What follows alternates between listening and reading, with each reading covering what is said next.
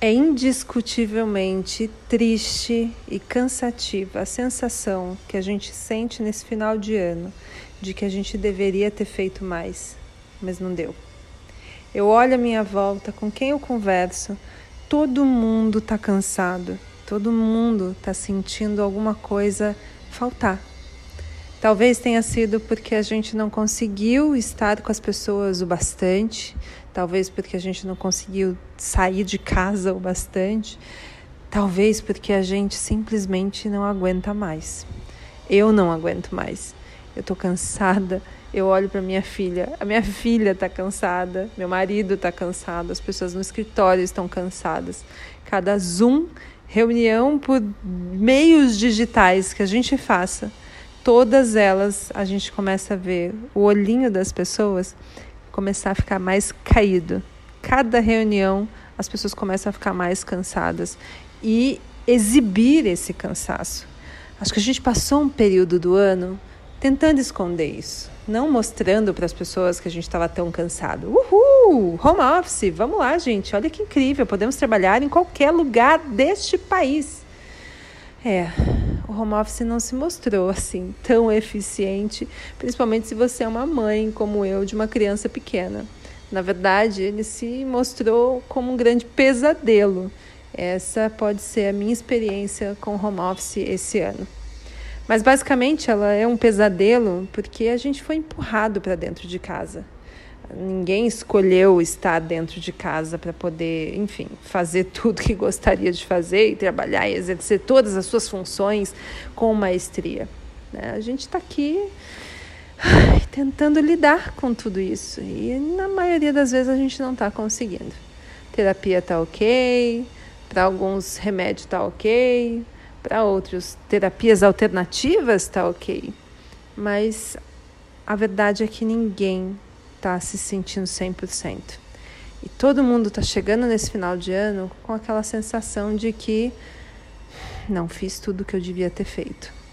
É dia 21 de dezembro e eu vim para o escritório porque eu ainda tinha reuniões para fazer, ainda tinha formulários para preencher, coisas para enviar, coisas para planejar, para que pelo menos um mínimo de orientação existisse para que a gente começasse o próximo ano não tão perdido quanto foi ao longo de 2020.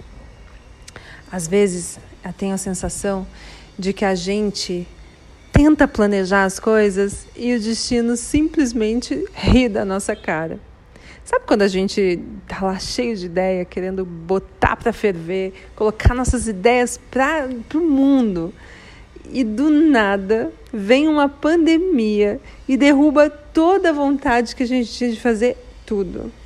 Quantas vezes você revisitou os planos que você fez ao longo desse ano e se sentiu extremamente frustrada porque metade do que está ali nunca vai sair do papel enquanto essa pandemia não acabar? A outra metade não se acontece da noite para o dia.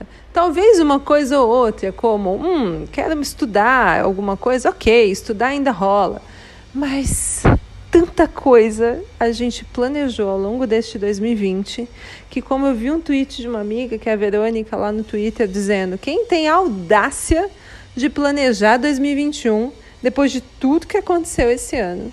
Depois de todas as risadas que o destino deu na nossa cara com os planos que a gente fez. Eu sou um pouquinho romântica, eu confesso. Eu sou a pessoa de fazer planejamento, de organizar metas e até de vez em quando talvez eu torne isso uma coisa um pouco freak. Mas é fato que é uma coisa que eu gosto de fazer. Gosto de ver as minhas ideias, os meus sonhos desenhados num plano, num projeto e que eu possa colocar isso, enfim, de pé. E que não necessariamente isso vire apenas um, um extrato da minha consciência. Eu quero que aquilo que eu esteja pensando em executar, aquilo que eu sonhe, aquilo saia do papel e não fique só na minha lembrança ou que fique só nos meus sonhos. Mas isso nem sempre é uma coisa que a gente tem controle, né? Nem sempre a gente vai controlar todos os sonhos que a gente tem, todas as ideias malucas que a gente quer tirar do papel. E quando a gente acorda no meio da noite, tem aquela ideia maravilhosa e você pensa: putz, isso são horas, Ana Paula. É, nem sempre a gente aguenta com o ritmo com que as coisas acontecem. Nem sempre a gente está preparado até para esse ritmo. Às vezes a gente está ali no banho e pum, melhor ideia do mundo. E enquanto a gente está dedicado a se planejar, organizar e criar algo, não vem nada. Na verdade, muitas vezes a intuição é parte de fato daquilo que a gente gostaria de fazer. Só que a gente tenta também botar grade e cercadinho para as nossas ideias, quando na verdade elas têm que viver solta no mato, sabe? Ideia boa solta no mato. Se ela quiser você, ela volta. Naquele mesmo estilo, daqueles clichês românticos que a gente vê circulando em toda a música sertaneja, né? Se o amor quiser voltar um dia, ele volta. Com as nossas ideias não é tão difícil assim. Mas também não é fácil deixar solto. Não é fácil jogar uma ideia no mundo e diz para ela assim: vai com Deus, vai lá. E se um dia você quiser voltar e você achar que a gente se merece, você volta.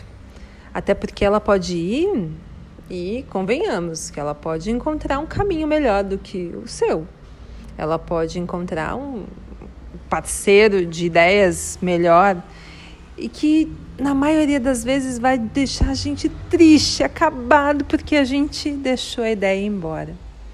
Uma vez uma amiga que é a Rosana Herman disse que a gente não tem ideias, são as ideias que nos têm. E isso é verdade. Porque se você parar para pensar, todo mundo está cercado de muita referência o tempo inteiro. E existe sim a chance de que alguém do outro lado do mundo tenha acesso às mesmas referências que você e, pum, tenha uma ideia muito, muito parecida com a sua. E aí você vê as coisas sendo executadas, você não executou e você pensa ah lá, ó, podia ser eu. Podia.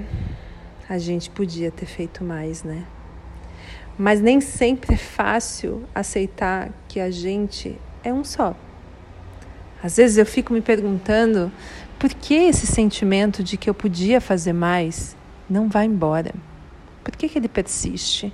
Por que, que ele continua aqui, mesmo que eu entenda e tenha feito sessões de terapia para absorver essa ideia de que eu não estou aqui para resolver todos os problemas? Eu ainda continuo achando que eu deveria ter feito mais. Mas eu não fiz. E eu não vou conseguir fazer. E isso me deixa num misto de tristeza que me fez acordar hoje às seis e meia da manhã e tentar pegar algo para fazer, para desanuviar a cabeça. Peguei um livro, fui tentar ler.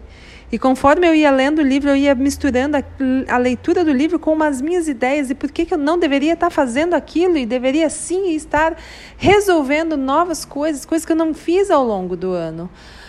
Ufa, eu devia ter feito mais mas eu não consegui. E talvez ainda precise de mais algumas sessões de terapia para absorver o fato de que eu, de fato, não vou conseguir fazer. É, talvez essa tenha sido uma boa conversa para a gente absorver o fato de que não vamos conseguir. E se você também está nesse sentimento de que você devia ter feito mais e olha muitas vezes para as pessoas à sua volta não do sentido real, mas figurado, de que as pessoas estão realizando coisas incríveis, fazendo retrospectivas fantásticas, enquanto você, uh, você, você ficou ali paralisada ao longo desse ano. Quantas ideias paralisadas a gente teve? Se você está nesse momento, talvez você esteja como eu, morrendo de medo do fato de que você não conseguiu fazer tudo o que queria. Eu também não. Me dá a mão, vamos preparar um drink, tomar um café, tomar um chá. Não sei de qual escolha você é, mas a gente vai precisar, pelo menos, parar para respirar nesse final de ano, a calibrar as coisas de novo, se organizar para que a gente possa começar 2021, ou seja lá o que vem aí pela frente, para que a gente consiga executar novas coisas e até aquelas que a gente não conseguiu fazer ao longo desse ano, a gente tentar colocar na agenda do ano que vem. Ou quem sabe no ano que vem ela já nem seja necessária. Ou será que se a gente não fez o que queria fazer até agora foi mesmo por falta de tempo ou porque não era algo que a gente realmente queria fazer. Esses dias eu disse que uma das minhas metas, que vem sendo empurrada pela barriga assim há anos, é aprender francês. Já fiz aula, parei, fiz aula de novo, parei de novo. E o danado do francês está lá, na lista de coisas para fazer que eu não consegui fazer até hoje. E aí eu me dei conta por que, que eu não fiz isso até hoje. Porque ela está ligada a uma motivação de um outro sonho, uma outra vontade que vocês já conhecem, quem me segue, que é fazer meu doutorado em Sorbonne. Ou seja, se eu não vou fazer o meu doutorado tão cedo, e não é a minha vontade de fazer o doutorado não nos próximos cinco anos, por que estudar agora? É, talvez tenham coisas que a gente deixou de fazer ao longo desse ano. Não foi necessariamente porque a gente tinha que ter feito, devia ter feito, mas porque perdeu a intuição, perdeu a, o porquê de existir, o porquê de ser executado esse ano. Então, se você novamente, está nesse momento como eu, cansada, esgotada, morrendo de vontade de sair fazendo as coisas que não foram feitas às pressas para tentar pelo menos terminar o ano com uma sensação emocional menos pior, eu quero te deixar um convite ou um recado é, e talvez um drink, um papo para que a gente não se cobre tanto. A gente está precisando também controlar um pouquinho a nossa ansiedade. E cada vez que você pensar por que, que você não fez tal coisa, que você devia ter feito mais esse ano, lembre também das coisas que você não precisou fazer esse ano. Quantas coisas você não precisou fazer? Vamos lá. Eu estou pensando aqui em quantas coisas ficaram para trás esse ano e que eu fiquei assim, Ufa! Que bom que eu não fiz isso e que não precisei fazer isso. Pensa na sua lista também, porque isso pode aliviar um pouquinho a tua sensação de incompletude do quanto a gente também acha que tinha que ter feito, tá bom? Esse é meu recado de final de ano. Espero que você esteja bem por aí. Não foi um ano fácil, eu sei. Eu também tive por aqui poucas vezes, talvez umas três, quatro.